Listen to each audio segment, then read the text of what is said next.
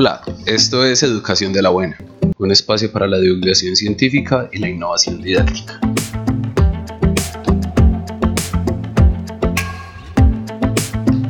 Soy Edison Cardona, visita educaciondelabuena.com para ver las entradas en el blog, los recursos para maestros en YouTube, las historias en Instagram con algo de historia de las ciencias y el podcast en las diferentes plataformas.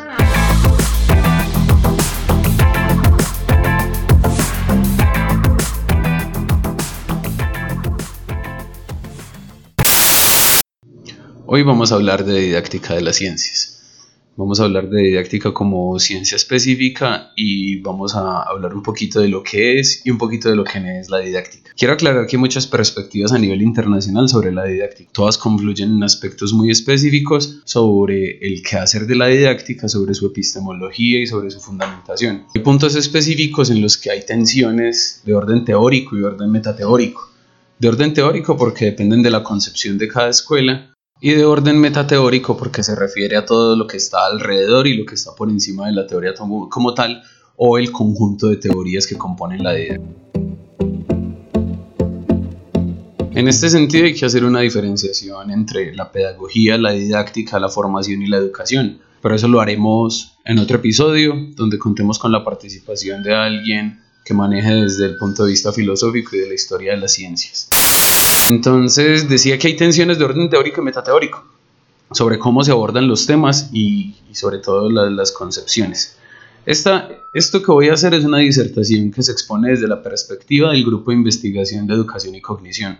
Es el resultado de más de una década de investigaciones de producción científica acerca de lo que es la didáctica y en sí las ciencias de la educación. Lo primero que hay que dejar claro es que la didáctica no es hacer carteleras y la didáctica no son las formas como se enseña ni el juego y es con el que se iniciaba una clase en la década de los 80 y la didáctica tampoco es el mapa que se va a utilizar para dar una clase de sociales. La didáctica de las ciencias en la actualidad se constituye como un campo del saber en el que confluyen reflexiones y aportes de diferente naturaleza que provienen de campos muy diversos del conocimiento, entre los cuales se destaca la filosofía, la psicología, la pedagogía, múltiples campos de los que bebe la didáctica y la didáctica contemporánea para poder enriquecerse como objeto de estudio, como disciplina emergente. Bueno, vamos a ubicar en los campos del saber entonces la pedagogía, la didáctica y la formación, dándole a cada uno su nicho teórico. Con el propósito de precisar algunos términos, proponen la formación como el objeto de estudio de la pedagogía y de igual manera, se considera la educación como el campo general en el cual se inscriben tanto la pedagogía como la didáctica. Es decir, la educación es el campo macro en el que se inscriben tanto la pedagogía como la didáctica, siendo parte de la educación ambas, pero con espacios bien delimitados en sus objetos de estudio. En este sentido, la formación es el objeto de estudio de la pedagogía, la formación humana, tal vez la crianza en términos muy radicales, mientras que la didáctica se piensa por los procesos de enseñanza y aprendizaje. Por lo general, se ha considerado la didáctica de las ciencias como un saber de naturaleza instrumental inherente a la pedagogía. Lo que decía hace un, hace un rato, para muchos la didáctica es el instrumento a través del cual se le va a enseñar al estudiante. Pero las corrientes de pensamiento actuales hablan de que hay que hacer un cambio, la didáctica ha sido un saber centrado en responder al problema de cómo enseñar en el aula de clase, en el que sus desarrollos se restringen de manera extrema a saberes de orden procedimental, a lo que se hace dentro del aula. Desde esta perspectiva, las preguntas ya clásicas que hacen los maestros explorando las formas de enseñar, las secuencias de enseñanza, las maneras de evaluar, de mantener la disciplina en el, aula, en el aula, etc. Es decir, la práctica educativa como tal. Pero hoy en día hay un grupo de gente en Latinoamérica y en Europa que se está pensando la didáctica como una disciplina emergente, que tiene su propia línea de pensamiento, que tiene su propio objeto de estudio y que se encarga de dinamizar esas relaciones entre el aprendizaje y la enseñanza. En esta línea de pensamiento, la didáctica tiene un campo de reflexión y de acción específico. La didáctica hoy en día se considera como la disciplina que estudia la relación entre tres elementos. Esos tres elementos son el docente, el estudiante y el saber. Quiero decir con esto que la didáctica no es solamente la forma de enseñar como históricamente se ha concebido. sino que la didáctica también se preocupa por el proceso de aprendizaje de los estudiantes y por cómo llevar el conocimiento de las comunidades científicas en cualquiera de las áreas y de las disciplinas específicas a un aula de clase. Por eso en la década de los 80, para poder definir el campo de acción de la pedagogía, se propuso un diagrama. Este diagrama ha sido aceptado y adaptado por los semanticistas para poder definir el campo de acción. Este diagrama propuesto por Chevalar lo voy a dejar en los comentarios para que se pueda ilustrar un poquito mejor. Se refiere a un triángulo que tiene en sus tres puntas los tres elementos, el docente, el alumno y el saber sabio. Y la didáctica eh, estudia cuáles son los procesos que median entre cada uno de ellos. Es decir, la relación entre profesor y alumno. Es una relación que se da dentro del aula, que es una relación que está mediada por múltiples factores y que está determinada por las múltiples interacciones humanas. Solamente en esta relación vamos a hablar de la acción enseñar. La otra relación es la relación entre el estudiante y el saber de los eruditos, el saber científico. Y ahí está mediado por un verbo que se conoce como transponer. Es decir, la transposición didáctica es la forma como el docente va a coger el saber sabio, el saber de las revistas científicas, de los laboratorios, de los museos, y lo va a llevar en términos que sean aceptados por los estudiantes. Es decir, va a codificar todos estos saberes sabios y los va a llevar a los estudiantes a través de un proceso que llama transposición didáctica. También en los comentarios del link les voy a dejar un articulito que habla sobre eso. Es decir, la didáctica no solamente tiene que ver con lo que pasa dentro del aula, sino con lo que pasa en el mundo exterior, porque la didáctica estudia esas relaciones entre el aula y el mundo exterior, entre el estudiante y el profesor, que hay un mundo supremamente complejo ahí, y entre las ciencias específicas las ciencias de los que hacen ciencia y lo que pasa dentro del aula que se configura como ciencia escolar. Es decir, podemos hablar de que hay una ciencia escolar que se construye dentro del aula en la que el profesor trae todos esos saberes de las comunidades científicas, los transpone a los estudiantes y los estudiantes dentro de sus múltiples relaciones asimilan este conocimiento con muchos otros factores que hay alrededor. A medida que estos científicos de la educación fueron avanzando en sus estudios, y se fueron dando cuenta que la didáctica era mucho, mucho más que la práctica pedagógica o que el acto de enseñar. Fueron dando cuenta que la didáctica general era algo que servía mucho, pero que había la necesidad de hacerlo específico. En esta perspectiva se van consolidando las didácticas de dominio específico, con la construcción de marcos teóricos coherentes, consistentes con los desarrollos metodológicos particulares, entendiendo que la enseñanza de las matemáticas es diferente a la enseñanza de las ciencias sociales, a la de las ciencias naturales, a la de la lengua castellana, a la del inglés. Es decir, se ve la necesidad de una didáctica de dominio específico que tenga marcos teóricos propios y que los profes puedan estudiar de forma específica necesidades que tienen de acuerdo a la materia que estén impartiendo. Por eso hoy en día podemos hablar de una didáctica de las ciencias sociales, de una didáctica de las ciencias naturales, de una didáctica de las ciencias humanas, que en última son las que configuran todo el espectro de las relaciones que ocurren el interior del aula vistas desde las ciencias de la educación. En la década de los 90 fue supremamente revolucionario. En la década de los 70 se empezó a hablar de esto.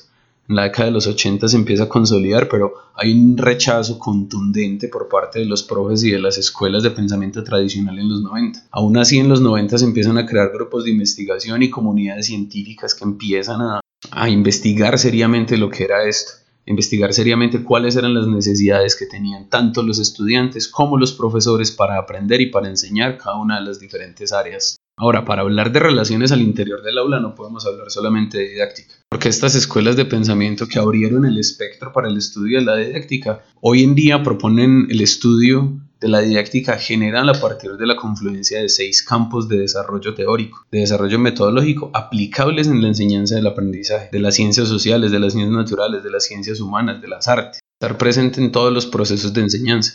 Ahí hablamos de las representaciones mentales, de cómo los estudiantes llevan las teorías que están aprendiendo, que están leyendo, cómo las construyen en su mente, de qué manera interpretan el mundo y de qué manera interpretan la información que el profesor le está dando. Pero estas representaciones no son solamente del estudiante, porque aquí vemos la necesidad también tener en cuenta las representaciones del docente, cuáles son los modelos y las interpretaciones del mundo que está haciendo el docente y de qué manera se las está llevando a sus estudiantes. Incluyen también la historia y la epistemología de la ciencia, saber de dónde vienen todas esas teorías que le estamos enseñando. Hoy en día en las aulas es cada vez más común Un profesor está enseñando factorización, por ejemplo. Es más común ver a ese profesor empezando a hablar de cuáles fueron los desarrollos históricos que llevaron a la humanidad a descubrir que estos procesos de factorización existían, las necesidades de poder simplificar una expresión racional a través de la factorización para poder darle una aplicabilidad de quiénes fueron los que descubrieron la teoría. Antes de empezar a hablar de tabla periódica, pues entonces hablar de Mendeleev, hablar de la organización de, de, los elementos. Antes de empezar a enseñar la batalla de Boyacá, pues entonces hablar de cuáles fueron los orígenes históricos de eso. Es decir, darle al estudiante la posibilidad de conocer los orígenes y la relación que tienen los orígenes con lo que tenemos hoy en día cada una de estas ciencias. Otra cosa que se está incluyendo mucho en las aulas son las relaciones de ciencia, tecnología y sociedad y ambiente. Que en todas las clases sea interdisciplinar el hecho de que hablemos de que todo tiene que aportar a las problemáticas sociales, de que todo tiene que aportar a las problemáticas ambientales. Lo que se haga en la escuela debe aportar a la sostenibilidad y la sustentabilidad de la sociedad actual estos discursos de la didáctica se empiezan a incluir las emociones tanto del estudiante como del profesor en el aula, los procesos de motivación, la parte ontológica de cada estudiante. Definitivamente los profes debemos tener en cuenta cuál es la historia de ese estudiante. Los profes del área rural, del colegio público y del colegio privado tienen realidades completamente diferentes no podemos enseñarle a todos esos niños la ciencia de la misma forma porque cada uno de ellos tiene una realidad diferente en su casa, cada uno de ellos tiene una historia que va a hacer que tenga disponibilidad o no para aprender cada una de esas teorías que estamos tratando de enseñarle. También se incluyen los procesos de evolución del concepto, los que se cambia radicalmente eso de que el profesor le dice al estudiante y el estudiante tiene que aprender exactamente como el profesor le dijo. Hay unos saberes iniciales, hay unas ideas previas, unos modelos iniciales que tiene el estudiante sobre los cuales el profesor debe trabajar. Es decir, un concepto no se aprende y así se queda para siempre. Los conceptos son dinámicos, los conceptos van cambiando a medida que el estudiante va aprendiendo y que va interactuando con la realidad. Es decir, la evolución de un concepto es de lo que hablamos hoy en día en la enseñanza, no del aprendizaje tácito. Y por último, algo a lo que le dedicaremos muy seguramente un programa completo y son los procesos de metacognición, de los, de los que cada vez se habla más en las aulas, de los que cada vez se habla más en las comunidades científicas y que es necesario que tengamos en nuestras aulas este elemento para poder garantizar al estudiante un aprendizaje en profundidad. Otro debate que se pone sobre la mesa cuando hablamos de didáctica es sobre los propósitos centrales de la educación en los diferentes niveles educativos.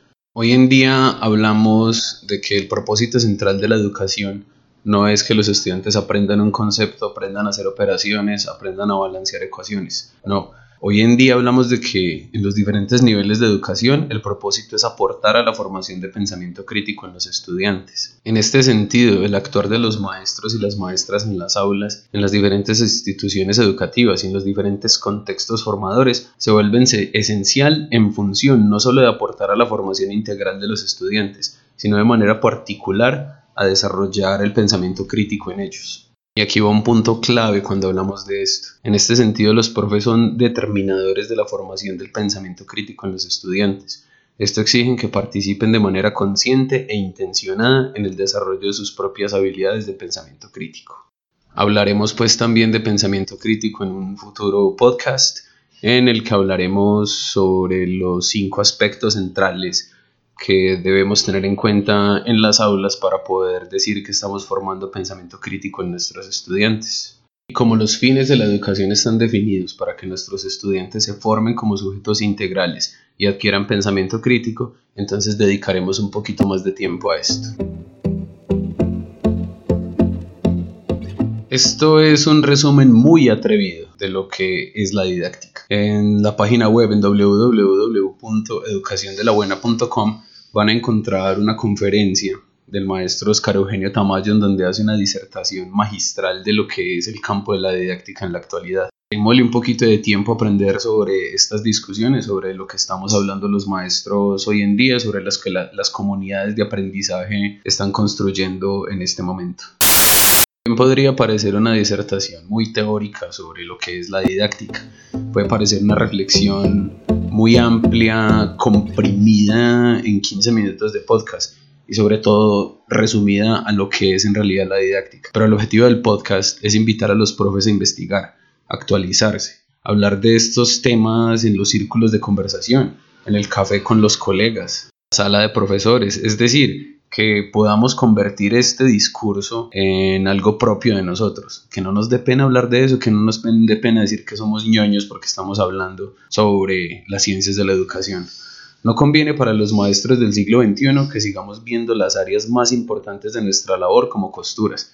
En la universidad normalmente pasaba eso, la costura era pedagogía, era didáctica, era epistemología. No, al ingeniero le importan las matemáticas como principal objeto de estudio porque está construyendo puentes. Al médico le importa la biología, le importa la anatomía como principal objeto de estudio porque está haciendo una cirugía.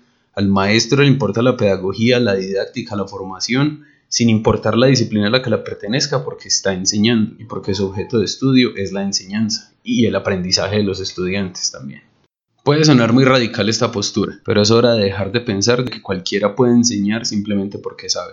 Para llevar a cabo una empresa educativa exitosa, se debe saber cómo se enseña, pero sobre todo se debe saber cómo se aprende. Esto nos diferencia de las demás ciencias. Nosotros trabajamos con seres humanos y a los profes que vienen de otras áreas los invito a la especialización, a los que son ingenieros, que son médicos y abogados y están en un aula de clase en este momento, los invito a la especialización, a centrar sus estudios en las reflexiones del campo educativo, a investigar y participar en los círculos académicos de las ciencias de la educación. Y qué mejor escuela que las maestrías y las especializaciones que tienen las universidades. No sea un campo muy conocido, ahí están los sectores que están construyendo ciencia de la educación en este momento los grupos de investigación en pedagogía, en didáctica, en psicología, en todas las ciencias de la educación en las cuales nosotros debemos ser expertos para poder decir que estamos llevando a cabo una empresa educativa exitosa.